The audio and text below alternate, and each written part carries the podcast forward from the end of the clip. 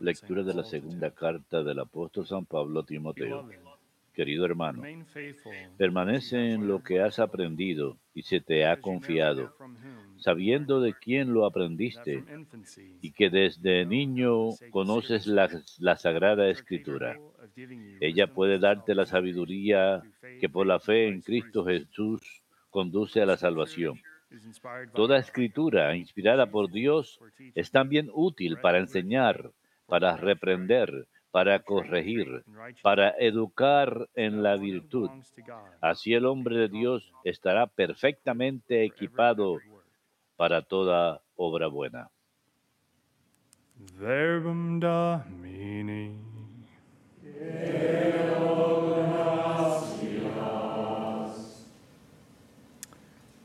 Lord, teach me your Señor, enséñame tus leyes. Señor, enséñame tus leyes. ¿Cómo podrá un joven andar honestamente cumpliendo tus palabras? Señor, enséñame tus leyes. Te busco de todo corazón. No consientas que me desvíe de tus mandamientos. Señor, enséñame tus leyes. En mi corazón escondo tus consignas, así no pecaré contra ti. Señor, enséñame tus leyes.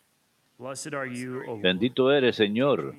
Enséñame tus leyes. Señor, enséñame tus leyes. Mis labios van enumerando los mandamientos de tu boca. Señor, enséñame tus leyes. Mi alegría es el camino de tus preceptos más que todas las riquezas. Señor, enséñame tus leyes.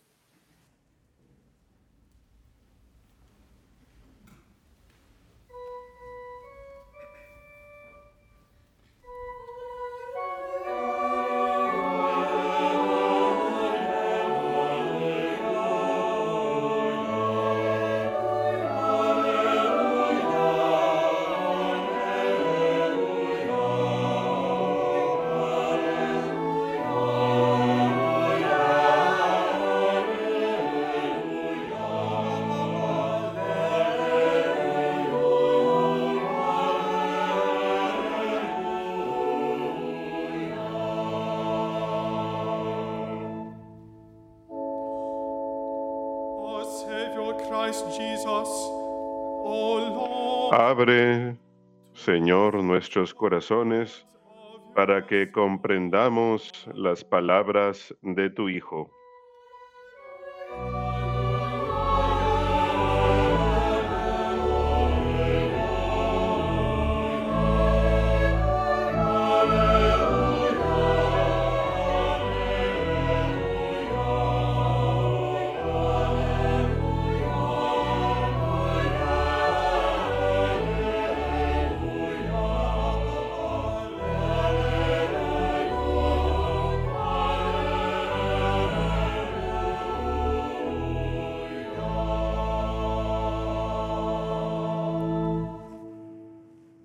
Dominus vobiscum.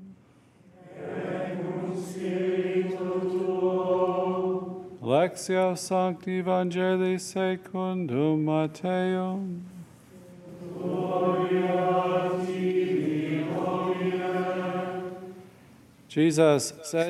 En aquel tiempo dijo Jesús a la gente, el reino de los cielos se parece también a la red que echan en el mar y recoge toda clase de peces.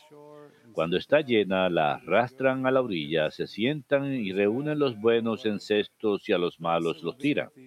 Lo mismo sucederá al final del tiempo. Saldrán los ángeles, separarán a los malos de los buenos y los echarán al horno encendido. Allí será el llanto y el rechinar de dientes. ¿Entienden bien todo esto? Ellos le contestaron, sí. Él les dijo, ya ven, un letrado que entiende del reino de los cielos es como un padre de familia que va sacando del arca lo nuevo y lo antiguo. Verbum Domini.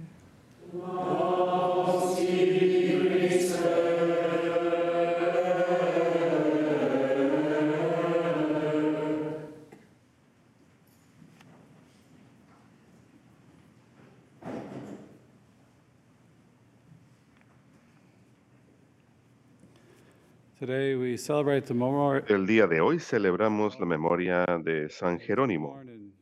Nació en Striden, que hoy en día es Croacia, en el año 347, y se le conoce por el hecho de que tradujo la Biblia al latín. Recientemente, hace un número de años, ha sido actualizada, pero el latín original todavía lo tenemos como el texto original, el texto oficial de la Iglesia. Nacido en el año 347 en una familia cristiana, fue a Roma a estudiar y durante cierto tiempo vivió una vida mundana. Luego tuvo una experiencia de conversión profunda, fue bautizado en el año 366, vivió como ermitaño cerca de Alepo, en Siria, sabía griego y hebreo, tuvo una excelente educación en Roma, transcribió diferentes eh, obras eh, bíblicas y en el año 382 se mudó de vuelta a Roma, donde fue un ascético de gran fama, un estudioso de gran fama, reconocido por ello. Y el Papa en aquella época le animó a que escribiera una nueva traducción al latín llamada la Vulgata, que hasta el día de hoy es el texto oficial en latín de las Escrituras. Había unas mujeres nobles que era a quien servía como director espiritual y quienes lo apoyaron en su labor. Y más adelante se fue de Roma en 385 y fue en peregrinaje a Tierra Santa y Egipto y terminó estableciéndose en Belén y permaneció ahí hasta que murió. Sin embargo, fue un académico muy ocupado, escribió comentarios, escribió biografías de diferentes eh, santos y ermitaños. Tuvo una vida profunda de oración, enseñaba a alumnos cultura clásica e incluso dirigió peregrinajes. Eh, su claustro estaba justo al lado de la Gruta de la Natividad. Hasta el día de hoy uno puede visitar ahí y ver dónde vivió y estudió. Es básicamente una cueva.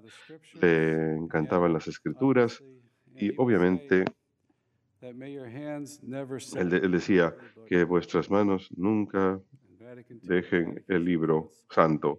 El Vaticano II lo cita diciendo que la ignorancia de las escrituras es ignorancia de Cristo. Hemos tenido sacerdotes que han venido aquí de paso, que han sido alumnos del Papa Benedicto y han dicho que él siempre llevaba con él una copia en griego del Nuevo Testamento con él y no solamente no la llevaba solamente para enseñarla, sino que se veía que estaba bien gastada.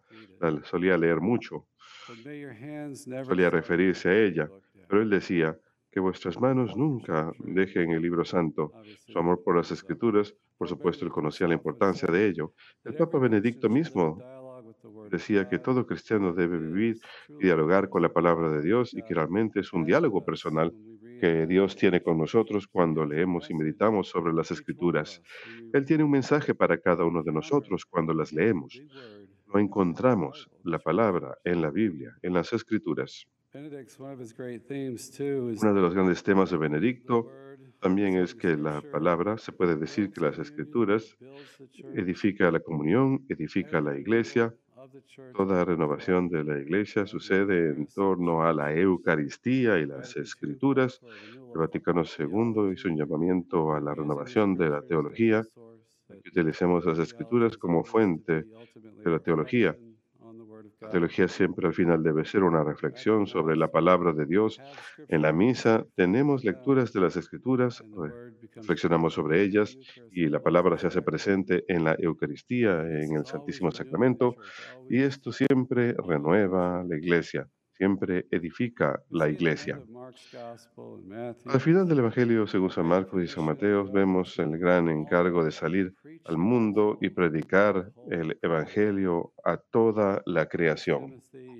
La primera carta a Timoteo, capítulo 2, escribe que los Dios desea que todos los hombres sean salvados y lleguen al conocimiento de la verdad. Así que si hemos de salir al mundo a proclamar ese Evangelio para que el hombre escuche esa verdad y sea salvado, este Evangelio tiene que ser transmitido. Apóstoles lo recibieron primero y la lectura del Evangelio, las palabras de Cristo, lo que les hablaba a ellos, el testimonio de su forma de vida, las obras que él realizó y también los llamados del Espíritu Santo, llamando a los apóstoles a inspirarles, a recordarles lo que dijo Jesús, pero también a inspirarles en su comprensión. Sí, pues hablamos de la transmisión de ese Evangelio de forma oral, a través de la palabra hablada, a través de la enseñanza de los apóstoles y sus sucesores, los obispos, a través de las enseñanzas que dan y las instituciones que establecen, así que de forma verbal y escrita, por los apóstoles y otros hombres asociados con los apóstoles, inspirados por el mismo Espíritu Santo, transmitieron el mensaje de la salvación y lo pusieron por escrito. Para conservar todo esto, los apóstoles eh, nombraron sucesores y les dieron la misma autoridad de enseñanza. Los apóstoles, por supuesto, son privilegiados porque vieron y tocaron a Cristo personalmente, así que no pueden repetir esa experiencia exactamente, pero esa revelación que les es dada es conservada en la enseñanza apostólica hasta el día de hoy, en los libros inspirados que ellos nos dejaron. Así pues, esta transmisión viva se logra a través del Espíritu Santo, llamamos la tradición. Es distinta de las escrituras, la palabra escrita, pero estrechamente conectada a ella. El Vaticano II dice que la Iglesia en nuestra vida, doctrina y adoración, vida, doctrina y adoración, perpetúa y transmite a toda generación todo lo que es, todo lo que cree. Vamos a otros países, Suramérica o Europa, que tienen una larga historia de cultura católica, siempre me impresiona cómo una persona criada en esa cultura absorbe y conoce nada más por vivir en esa cultura, el testimonio, las cosas que ve en la práctica de la fe. Yo me crié en el norte de Alabama, que es casi ni es católica comparada a Nueva Orleans, y ellos viven una cultura católica más intensa, absorben muchas más cosas. Nada más al vivir ahí. La iglesia transmite esa revelación, esa enseñanza interior, esa adoración en nuestras vidas, en la forma en que vive estas cosas, en la vida moral, la forma en que viven unos con otros, las prácticas religiosas que tiene. El Vaticano II enseñó que los padres de la Iglesia, esos santos y teólogos privilegiados de los primeros mil años de la Iglesia, aproximadamente, son testigos de esta tradición, mostrando sus riquezas, involucrados en la práctica y vida de la Iglesia, en sus convicciones y oraciones. Parece que los padres de la Iglesia, cuando uno los lee, porque creo que están cerca al evento de la encarnación de Cristo, tienen un profundo entendimiento, una profunda comprensión de las escrituras y la tradición. Así que la palabra permanece presente y activa en la iglesia a través de las escrituras y a través de la tradición. Las escrituras deben ser el alma de la teología, la inspiración de la vida cristiana en particular, pero las dos cosas obtenemos, cobramos inspiración de las dos. La tradición y las escrituras tienen una estrecha relación. Benedicto las describe como un encuentro de las dos cosas para una sola meta. Los primeros cristianos no tenían el Nuevo Testamento, tenían la tradición. En cierto sentido se dice que las escrituras salió a partir de esa tradición pero hay dos tipos distintos de esa transmisión. La forma escrita bajo inspiración del Espíritu Santo y la tradición proviene de las manos de los apóstoles.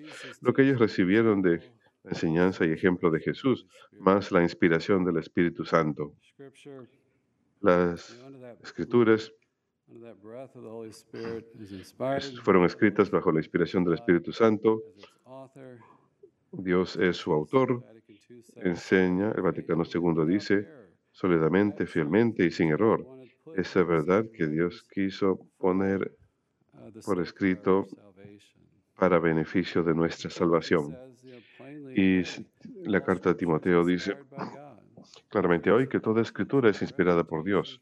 Es útil para enseñar, para reprender, para corregir y para educar en la virtud, a fin que el hombre de Dios sea perfecto y esté enteramente preparado para toda obra buena.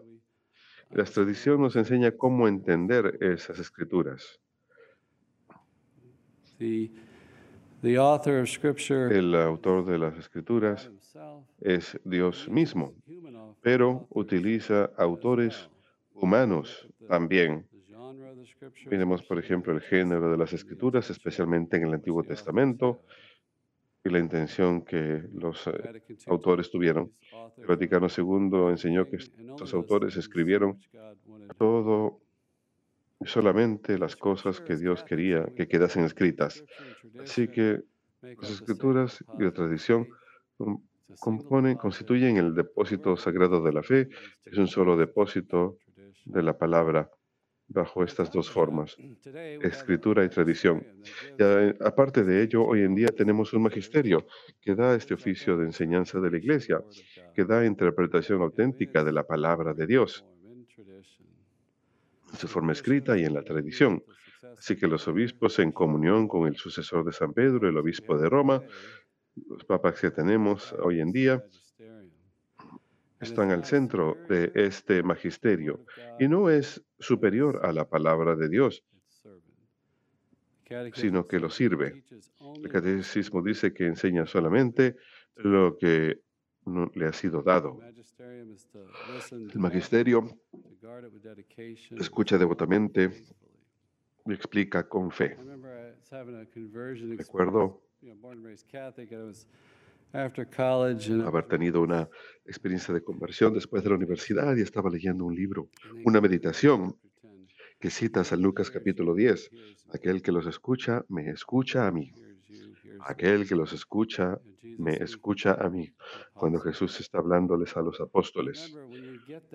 Recuerdo que cuando uno llega a esa parte, la iglesia está inspirada y tiene en su autoridad de enseñanza, ejerce la fe que creemos, lo que la Iglesia enseña en nuestra constante enseñanza, los concilios ecuménicos. No tenemos que levantarnos cada mañana y tratar de entender el universo otra vez. Nos es dado. Es un gran lugar de paz y descanso que podemos tener. Y todo el cuerpo de los fieles nos enseña tenemos un sentido de la fe, un sensus fidei, en donde la iglesia no puede errar en lo que se trata de fe. Y tenemos un entendimiento, tenemos un depósito de fe que termina con la muerte del último apóstol. Ya no hay más revelación pública. Sin embargo, podemos crecer en la comprensión de esa revelación. Imitamos a María. Recordemos que en el Evangelio según San Lucas, me parece que dos veces, escuchamos que ella medita esas cosas en su corazón. La investigación teológica y la oración, la meditación, llegamos a un conocimiento más profundo de esa verdad revelada. También aumentamos en conocimiento, y yo veo esto todo el tiempo como sacerdote, nada más a partir de la experiencia de los creyentes. La gente de fe que vive, que reza, que vive su fe, ellos crecen en inspiración. Me gusta escuchar reflexiones de los laicos. El hermano John y yo somos anfitriones de Vida en la Roca y mayormente entrevistamos laicos que nos dan sus reflexiones. Vida de fidelidad. A partir de esa vida de fidelidad de lo que Cristo nos ha dado ellos tienen inspiraciones. Nosotros tenemos enseñanzas, una voz profética en la iglesia. Decimos a través del bautismo que ellos comparten en ese oficio, esa misión de Cristo, de profeta, rey, sacerdote. Los laicos que viven en el mundo viven esto y nos lo comunican. por supuesto, también a partir de la prédica, en especial de los obispos, sus colaboradores, los sacerdotes que reciben el carisma de la verdad. Las escrituras, inspiradas por Dios, son útiles para la enseñanza, para refutar, para corregir. Podemos añadir que es útil para la meditación, para la renovación, para fortaleza y dirección y guía en nuestras vidas.